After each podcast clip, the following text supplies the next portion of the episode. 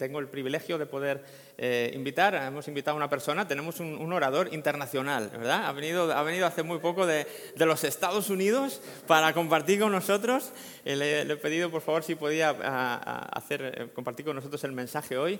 Y son, es Guillermo y su familia, María José, ¿verdad? Y las niñas que están aquí, Natalia y Eliana. Quizá alguno todavía no lo identifica muy bien, o sí, quizá ya todos estáis familiarizados, pero con esto de haber varias reuniones, quizás has venido a una reunión en otro turno y no te ha tocado coincidir con ellos, pero ellos hace tres años o por ahí eh, vinieron por esta iglesia y estuvieron una temporada corta con nosotros y ahí, ahí el Señor los llamó a Estados Unidos a ayudar ahí a, una misión, ¿verdad? Una iglesia de poder, puso en, su corazón el ir allí y, estar ayudando y sirviendo a esta, a esta, iglesia, a este ministerio. Y estuvieron allí tres años, eh, han sido tres años intensos, ¿verdad? Tres años de aprendizaje también para ellos, donde Dios ha tratado con sus corazones, con su vida, donde les ha hablado y bueno, vienen, vienen con mucho que dar. Ya tenían mucho que dar, pero ahora después de estos tres años allí vienen todavía con mucho más que dar. Así que yo quería que pudiera algo de todo eso que el Señor les ha dado. Yo le he pedido a Guillermo si él podía él pasar y compartirlo con, ah, con nosotros hoy. Él es eh, hermano de Charo también, por si alguno no lo, no lo conoce, ¿no? Nos dejó, se fueron ellos, pero nos dejaron a la hermana, ¿verdad, Charo? Que estaba en esos entonces ahí nuevecita y que acababa de conocer al Señor y bueno, hoy ahora están aquí los dos. Así que después de esta vuelta ellos, como digo, han venido y están aquí con nosotros asistiendo fielmente a esta iglesia y aunque tienen otros asuntos por ahí también, pero han estado con nosotros fielmente. Yo quiero, por sin más, decirles a ellos que pasen. Si quieres pasar tú también, María José, y das un pequeño saludito, ¿verdad? Y bueno, pues quiero dejarles ya este hueco a, ellos. Muchas gracias, Guillermo, por, por aceptar el reto. Déjame que coja mi... Este, espera que Buenos días familia. De verdad que para mí es una bendición estar de vuelta. Eh, cuando vine aquí hace tres años, eh, en mi corazón eh, hubo un, agarre, un, un, amor por esta iglesia, por las personas que la componen, Damari, Juan José y ahora esta familia maravillosa que tenemos también aquí. lo que más me se puede decir de alguna manera, me emociona, es que donde vamos tenemos familia. Cuando somos cristianos, donde sea que nosotros estemos, en la Conchinchina o aquí en Tenerife, tenemos familia. Y eso es maravilloso, es maravilloso el poder volver y volver a sentirse en familia, sentirse en casa, sentirse amado. Eh, lo que hemos emigrado sabemos lo que es perder la familia. Yo no tengo familia aquí, sino la familia de mi esposo, que es mi familia pero mi familia directa no está. Entonces uno siempre anda por un tiempo con esa necesidad de llenar ese vacío de no tener tu familia cerca. Pero durante todos estos años el Señor me ha ministrado y me ha enseñado que sí tengo familia, tengo una gran familia, tengo una familia mundial, donde quiera que Él nos mueva, espero que no nos mueva más, este, tenemos familia. Entonces, bueno, yo quería agradecer a todos ustedes por ese abrazo, esa acogida, ese amor que han tenido con nosotros, estando aquí y estando fuera de aquí. Hemos sentido su presencia, su cariño. Y bueno, todas esas cosas son posibles gracias a Dios, porque Él es el que pone ese deseo, ese amor en nuestro corazón para poder dárselo a todas las personas este, que llegan, que se van y que vuelven, o que se van y más nunca vuelven, pero este, que donde quiera que estén tienen familia. Entonces, bueno, muchísimas gracias y que Dios los bendiga. Amén. Amén. Menos mal que no quería hablar. No quería hablar. Hermanos, Dios les bendiga. Eh, shalom, iglesia. Iglesia de Wimar. Iglesia de Jesucristo. Yo estoy muy contento de estar aquí. No, no tengo más nada que decir eh, en principio, sino que eh, como dice mi esposa, tener una familia, una familia con la que compartir, una familia, sentirse amado donde quiera que uno va. Dijera mi madre, no veo ni tres montados en un burro. este, sí, pero es interesante porque la última vez que prediqué en Estados Unidos, prediqué en una iglesia muy grande que eran 400 sillas vacías. Estaba pleno COVID-19 en abril y, y, yo prediqué y estaba todo el salón vacío. Entonces hoy me los voy a imaginar también. No, yo, los yo creo que los veo allí. Este, ha sido una bendición estar aquí. Y eh, re- tengo recuerdos muy lindos de esta iglesia hace cuatro años cuando la visitamos por primera vez. Eh, Dios nos habló eh, referente a lo que era el amor en familia, el amor pastoral. Eh, lo pudimos ver en Juan José, en Damaris, y luego conocimos a Juan Ángel y Ana, y pudimos ver la continuidad de ese amor eh, y cómo había un relevo eh, de una forma preciosa, como Dios lo, hizo siempre a través de la historia en la Biblia. Si ustedes ven historias bíblicas como la de Josué, por ejemplo, esos relevos siempre fueron de una manera donde Dios acoplaba las cosas, eh, de manera que las transiciones eran eh, buenas, eran positivas, eran siempre para mejor. Y yo creo que es para mejor este cambio también.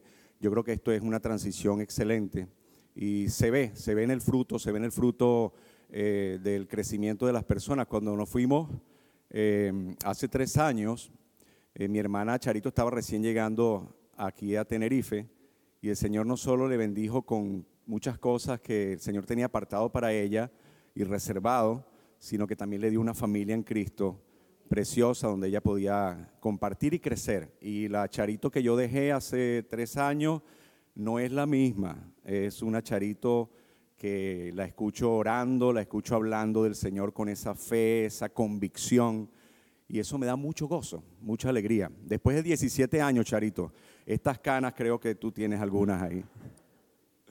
Ha sido una bendición. Así que, bueno, eh, me dijeron que tenía 30 minutos. No es retroactivo esta presentación inicial, no.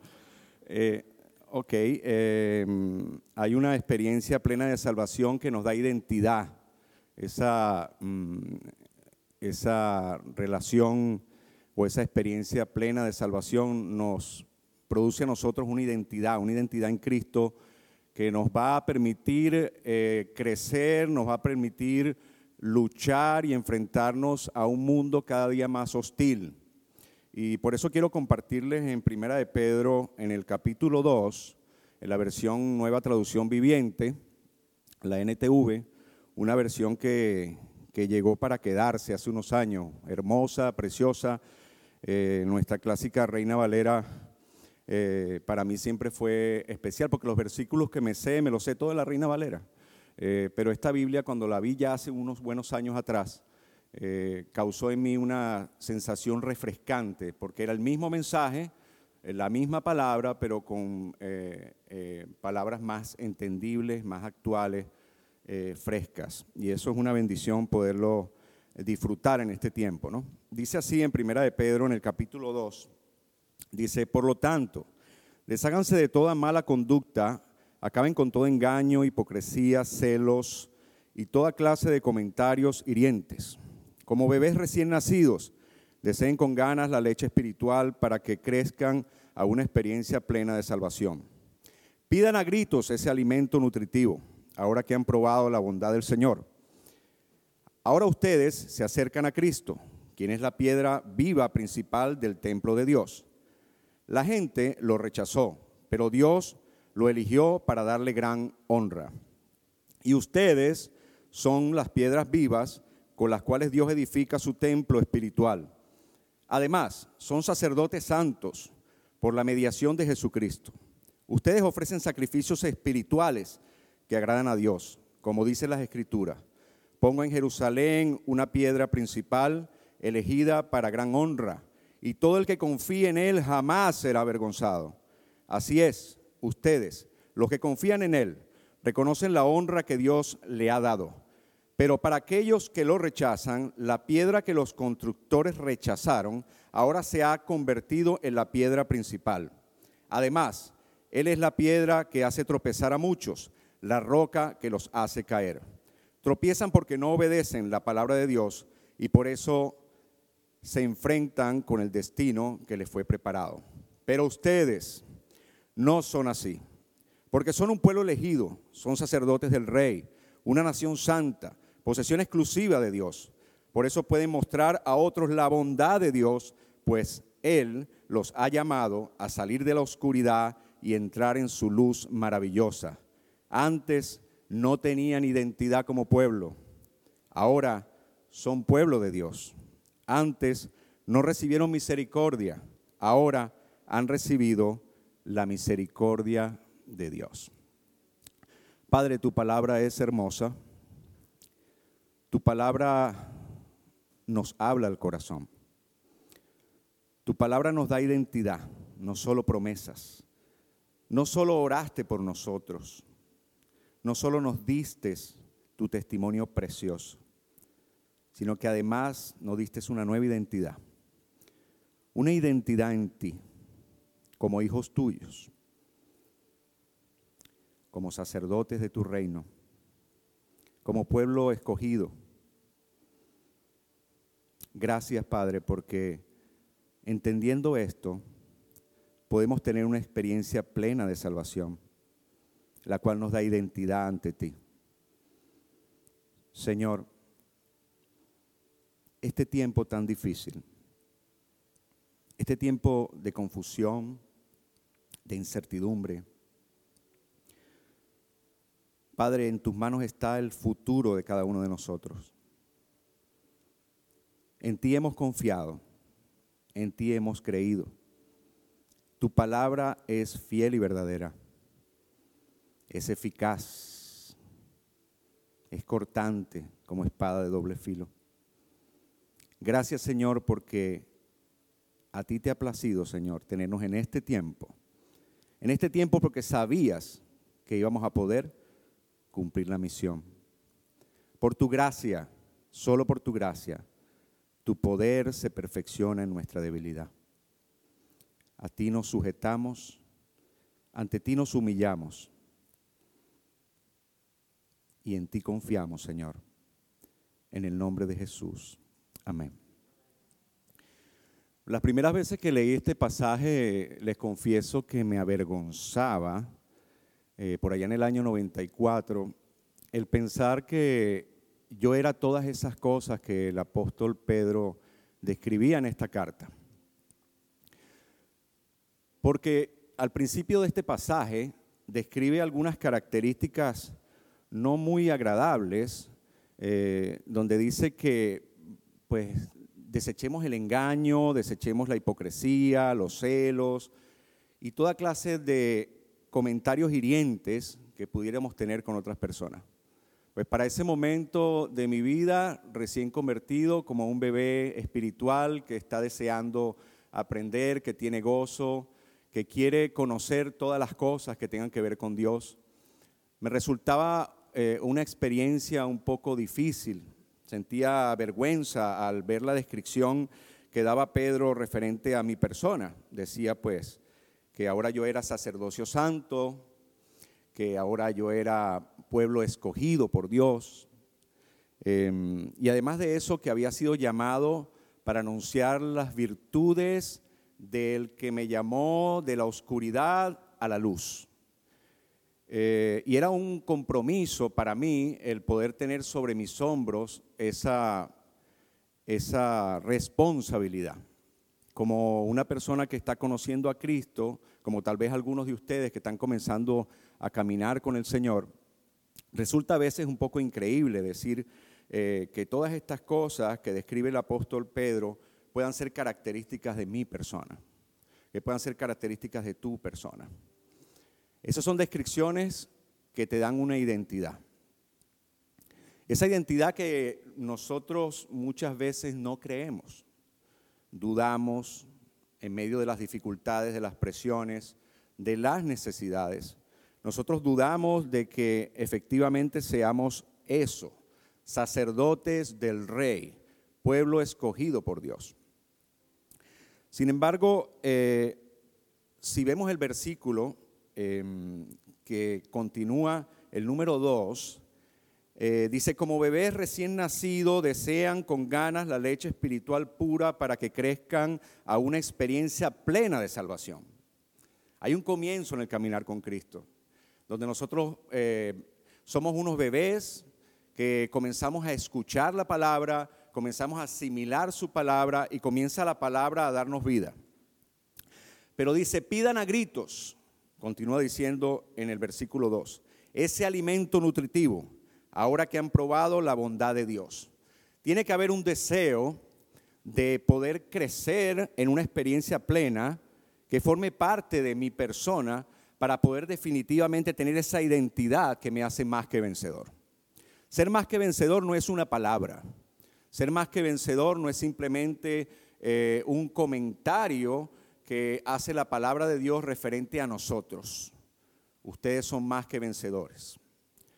La palabra efectivamente está puesta allí para ser asimilada, para ser compenetrada dentro de ti y para ser fusionada en tu corazón. Al momento que nosotros fusionamos la palabra en nuestro corazón, comienza a dar fruto. Tenemos que creer. La fe es definitivamente esa preciosa, preciosa característica que Dios le dio a su pueblo. Sin fe es imposible agradar a Dios. Tenemos la palabra, conocemos los versículos, sabemos exactamente lo que está diciendo la palabra, pero muchas veces no creemos en lo que está diciendo. Y eso nos produce un problema de identidad. Al producirnos un problema de identidad, sencillamente pues comenzamos a dudar. Y cuando vienen las dificultades, cuando vienen los problemas, eh, buscamos en los lugares menos apropiados hacemos una llamada, tal vez buscamos ayuda en algún amigo, pero nos olvidamos de que la palabra de Dios ya nos ha sellado con sus promesas. Al tener el Espíritu Santo, ese es el traductor que está dentro de nosotros, que nos hace asimilar y nos hace comprender y fusionar en nuestro espíritu lo que la palabra de Dios realmente nos quiere decir. Cuando hemos creído en el Señor ha habido una transformación milagrosa. Si alguno está en Cristo, nueva criatura es, las cosas viejas pasaron, he aquí todas, todas son hechas nuevas. No es hecha nueva una cosa, todas son hechas nuevas. Hay un milagro, hay un, hay un, hay un, hay un evento sobrenatural que tiene que ver sí con la confesión de la boca, sí con el creer en el corazón. La justificación que viene por medio de la fe, por medio de creer en el corazón, es un evento sobrenatural. Es el milagro más precioso que usted puede imaginarse. Algo que a mí me conmueve siempre del Evangelio de Cristo eh, no es tanto sus milagros, no es tanto eh, las cosas que él pudo haber hecho en favor de, de tantos y tantas personas y las que no se escribieron. A mí lo que más me conmueve, lo que más me impresiona es ese milagro de la nueva vida, de la conversión, de pasar de muerte a vida. Ese milagro que nos hace ser realmente ese sacerdocio santo y ese pueblo elegido por Dios. Cuando Él nos sacó de las tinieblas a la luz admirable y nos ha traído a un nuevo estado espiritual, sobrenatural, nos capacitó. Y a través de su palabra, a través de lo que está escrito en su palabra, nos dio la herramienta para nosotros realmente vencer.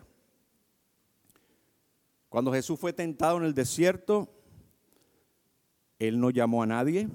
Si hubiese tenido un celular, o hubiese tenido un móvil, o hubiese tenido WhatsApp, no creo que haya escrito, creo que lo hubiera tirado a la basura, él simplemente contestó con la palabra de Dios. Hoy nos pasa algo similar a nosotros cuando somos tentados, cuando somos atacados en medio de nuestras dificultades. Llamamos a alguien, buscamos en Google. ¿Qué hacemos cuando nos atacan? ¿Qué hacemos cuando vienen las dudas? ¿Qué hacemos cuando vienen esas dudas que entran a nuestra mente y nos dicen, no lo vas a poder hacer? Mira los tiempos que están viviendo. Mira las dificultades. Estamos en plena pandemia. España está en este momento en una situación complicada, creciendo cada día. Amenazados tal vez por un nuevo confinamiento, como están ya muchas ciudades de España amenazados por la falta de empleo, amenazados por eh, las dificultades económicas. Y sin embargo, el Señor dice, yo estaré contigo hasta el final de los tiempos. Sin embargo, el Señor dice, tú eres sacerdote del rey.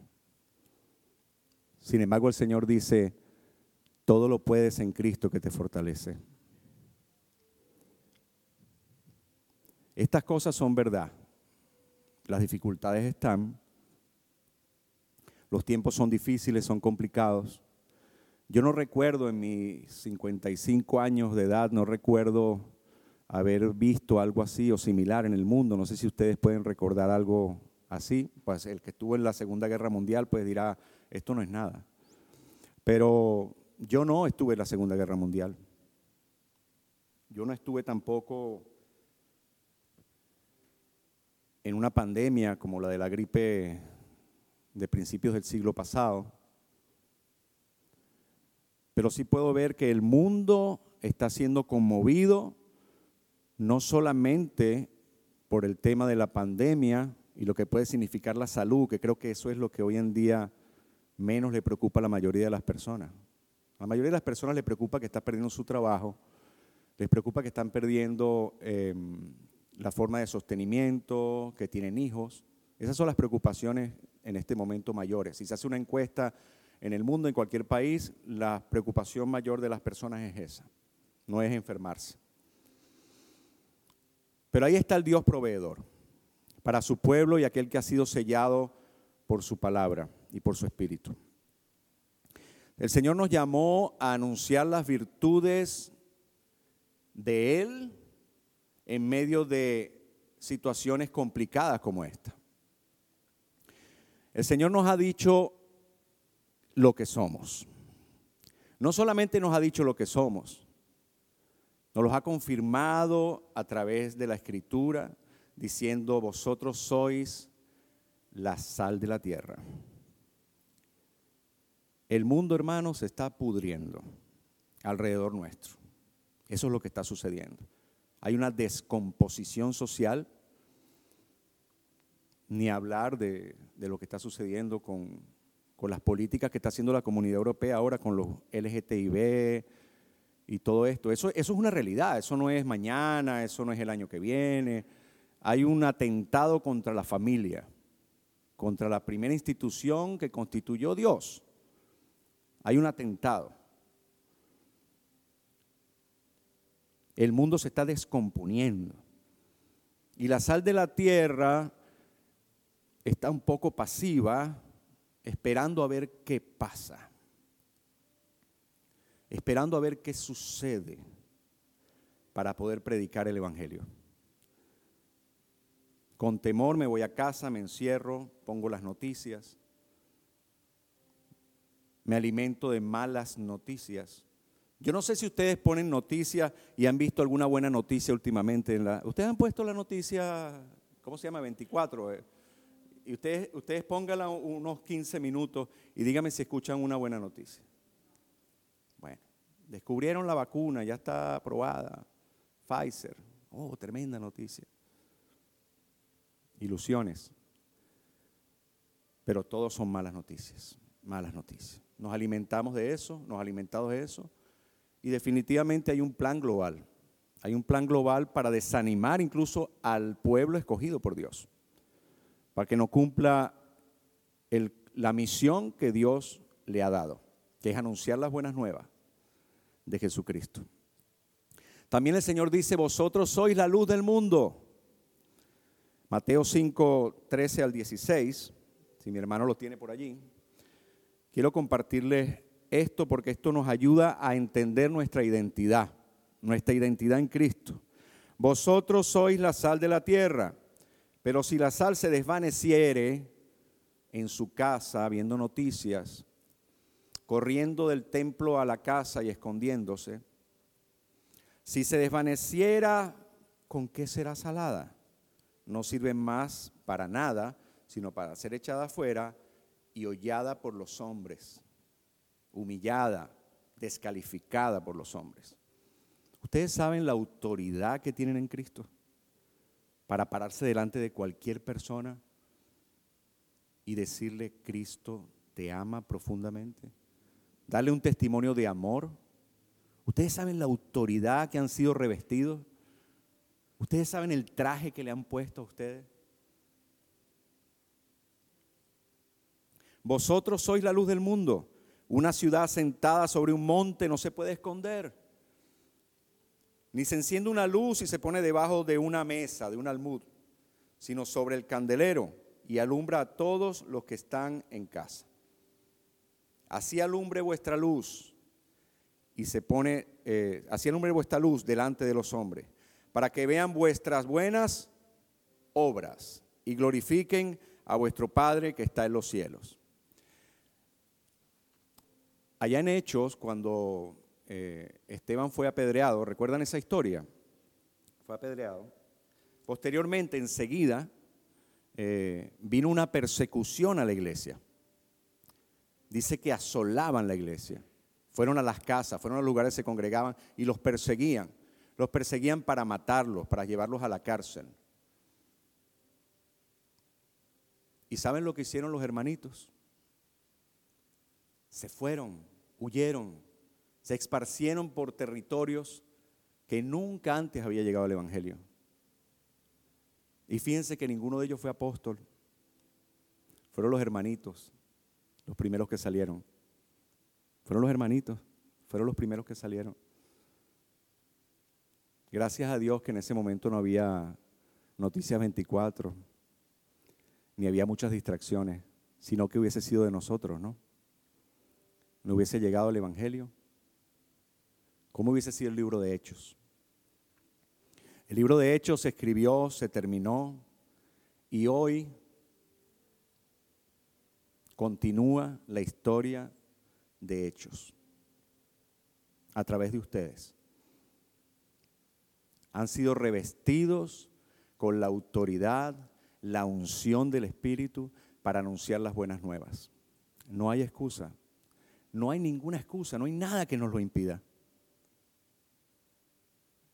Ustedes tienen contacto con sus vecinos, tienen contacto con las personas con las que diariamente comparten, pues tienen una gran oportunidad de anunciarles las buenas nuevas, de amarles, de servirles.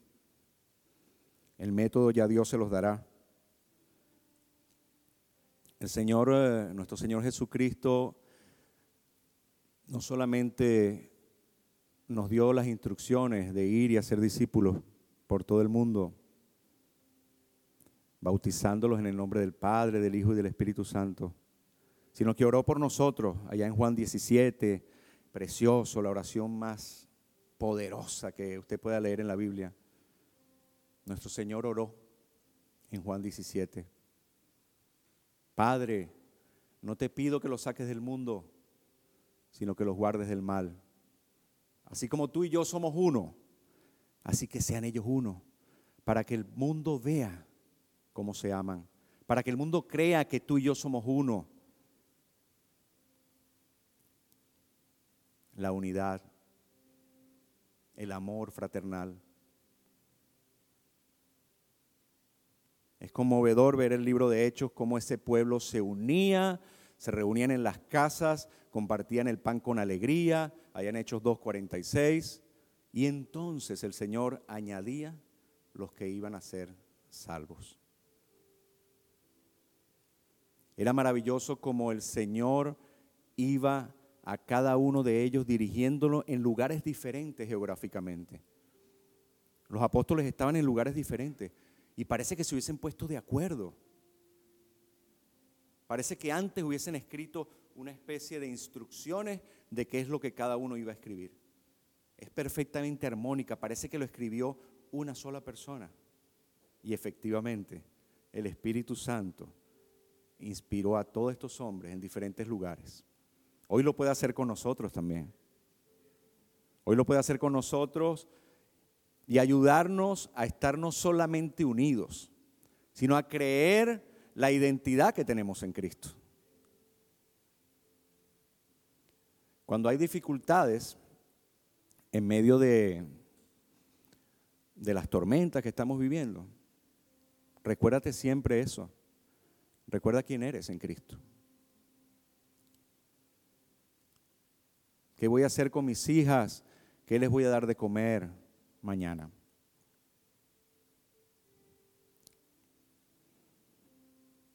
Sí, pero no he visto justo desamparado ni su simiente que mendigue pan. ¿Cómo puedo constituir esa empresa que estoy soñando y anhelando si no tengo ni un duro? ¿Cómo hago? ¿Cómo puedo yo hacer eso? Todo lo puedo en Cristo que me fortalece. El Señor es el dueño del oro y la plata. Él es mi proveedor. Él es el Rey de Gloria. Esa es la actitud de una persona que ha nacido de nuevo y ha comprendido su identidad en Cristo. ¿Cuántos peros puedes decir tú? Sí, llegan pensamientos a tu mente. Piensa en uno, uno, uno que te ataque de vez en cuando. No consigo trabajo. Sí. Las cosas están difíciles. Sí. No hay empleo. Sí. 25% de desempleo, sí, pero mi Padre me prometió estar conmigo hasta el final de los tiempos. Piensa en uno, piensa en uno, ahora mismo allí, piensa en uno. Uno de esa, una de esas cosas que te ataca durante la semana. Piensa en una. Te levantas en la mañana y sientes un sustito, ¿no? ¿Y ahora cómo voy a pagar esto? ¿Y ahora qué voy a hacer con aquello? Sí, pero. Sí, pero. Mi Padre es el Rey del universo. Es el autor de la vida. Es el Rey de gloria. Nuestro Padre es el Rey de gloria.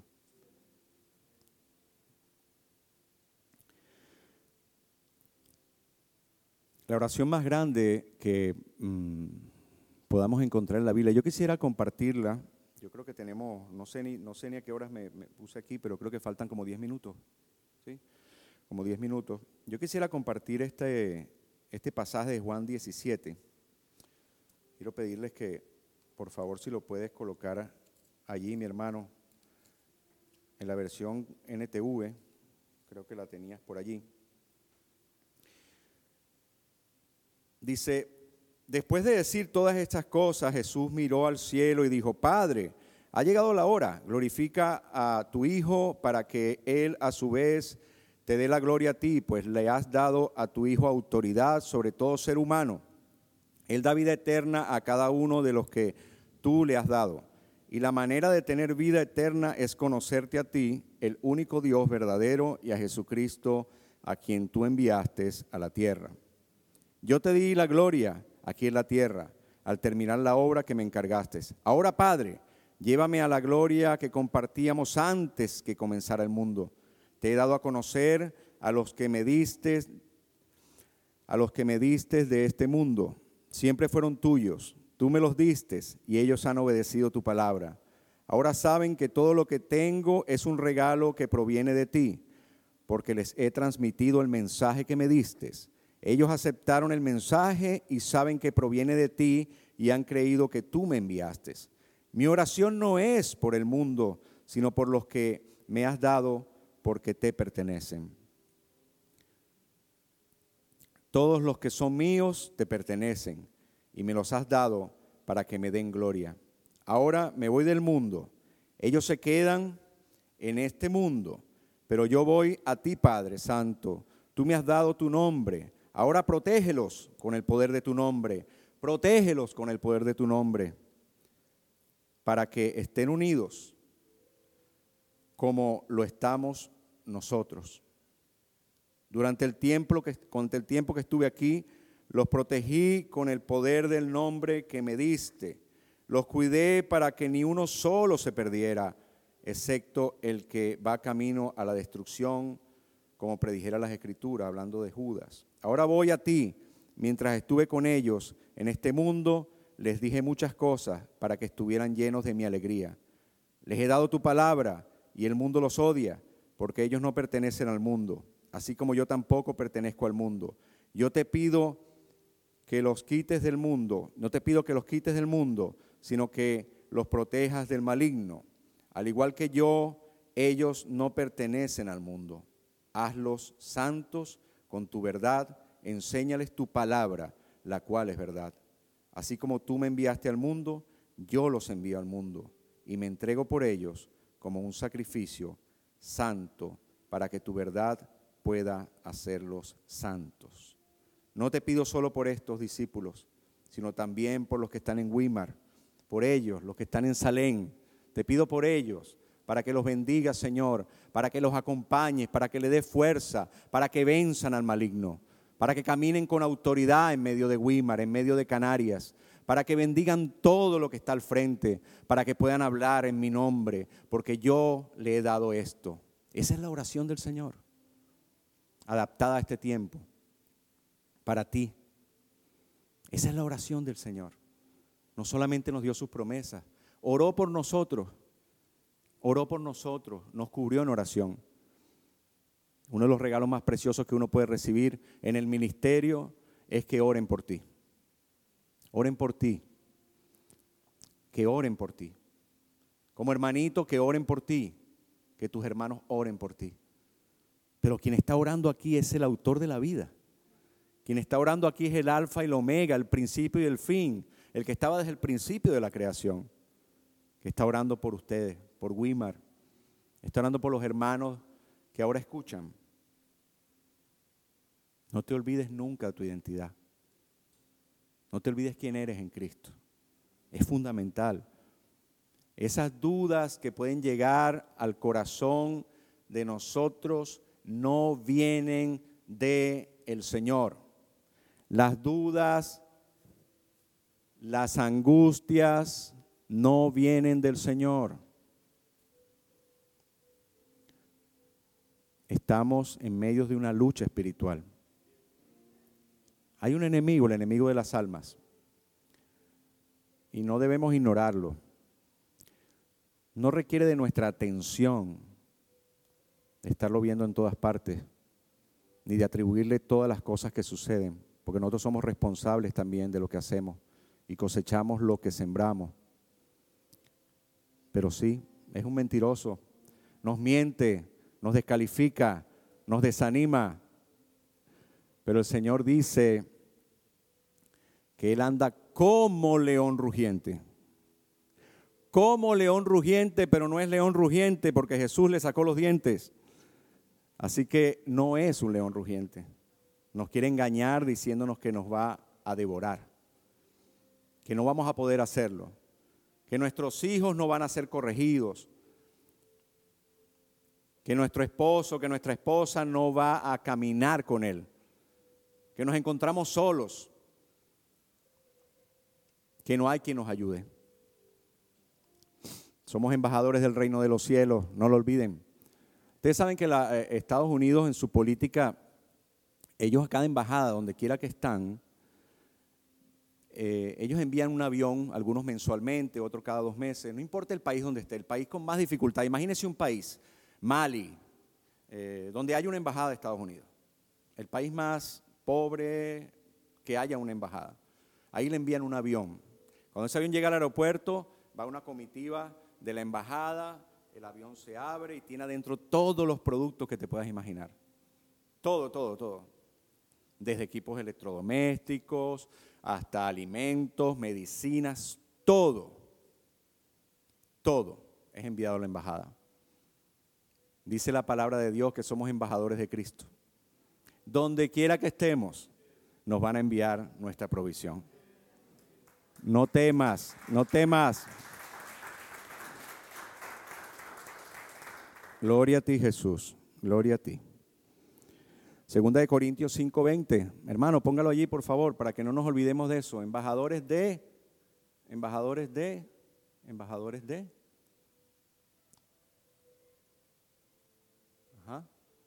Así que somos embajadores de. Dios hace su llamado por medio de nosotros. Hablamos en el nombre de Cristo. Cuando les rogamos, vuelvan a Dios. Jesucristo no les rogaba mucho. Arrepentíos y convertíos. El reino de los cielos se ha acercado.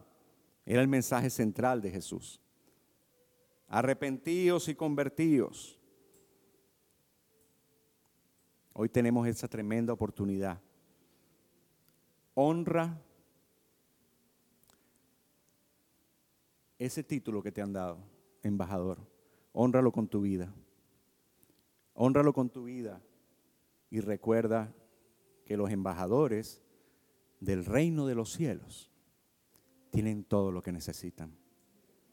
La nacionalidad nuestra es una nacionalidad celestial. Celestial. No tiene nada que ver con esto aquí en la tierra. Tú puedes ser español, puedes ser portugués, venezolano, colombiano, lo que tú quieras. Pero la nacionalidad más valiosa y más preciosa que tienes es la nacionalidad celestial, ciudadano del reino de los cielos. No hace falta visa para nada, para hablarle a nadie, para vencer, para lograr los objetivos que Dios te ha dado. Cierra tus ojos, hermano, vamos a orar.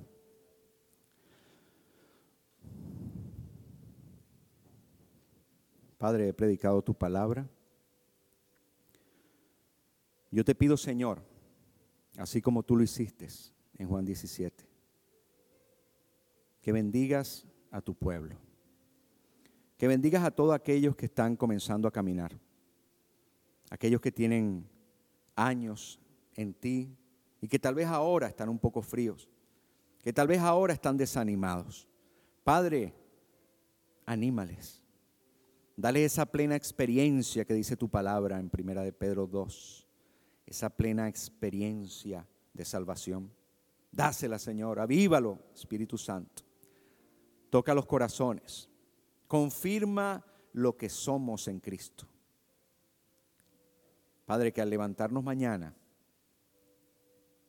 podamos levantarnos mirándonos en el espejo y diciendo, wow me han bendecido con toda bendición espiritual en los lugares celestiales en Cristo Jesús. Gracias mi Cristo, gracias mi Dios. Bendice tu pueblo, bendice las mentes y los corazones de mis hermanos y ayúdales, Dios mío, en sus necesidades. Te lo pido en el nombre de Jesús. Recibe toda la gloria. Amén y amén. Dios los bendiga, mis hermanos.